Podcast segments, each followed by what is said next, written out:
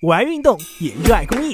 每天一万步是我的运动目标，日行一善是我的生活态度。运动公益，我坚持，我快乐。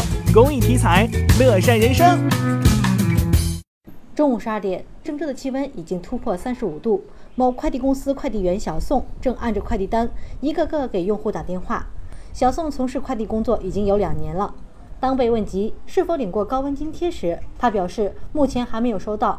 但往年单位都会给他们发放高温津贴，往年发过一次，发五十吧，就是三个月会发个一百左右吧。在伊河路上的一处工地上，建筑工人老王告诉记者，来这个工地已经有一段时间了。但是从来不知道户外高温作业是有补贴的。单位有没有给你们发放一些高温津贴？没有。你们是干什么活的？我们做防水的，在这个。你们以前有没有听说过呢？以前听说过，但没有发的。随后，记者在街头就是否能领到高温津贴，随机采访了二十位不同职业的人群，百分之四十的人表示领到过。而百分之五十的人表示没有领到过，还有百分之十的人表示从来没有听说过高温津贴。到底哪些人可以领到高温津贴呢？记者采访到郑州市劳动保障监察举报中心主任金大志。根据咱们行业特点，主要是集中在这个户外工作人员，比如咱们建筑工地的农民工，还有快递员。啊，目前按照现在的规定，企业应当在户外温度高于三十五度的时候，如果说不能有效降到三十三度以下的，他应当是按照规定每天支付十元的高温津贴费。另外，记者采访中发现，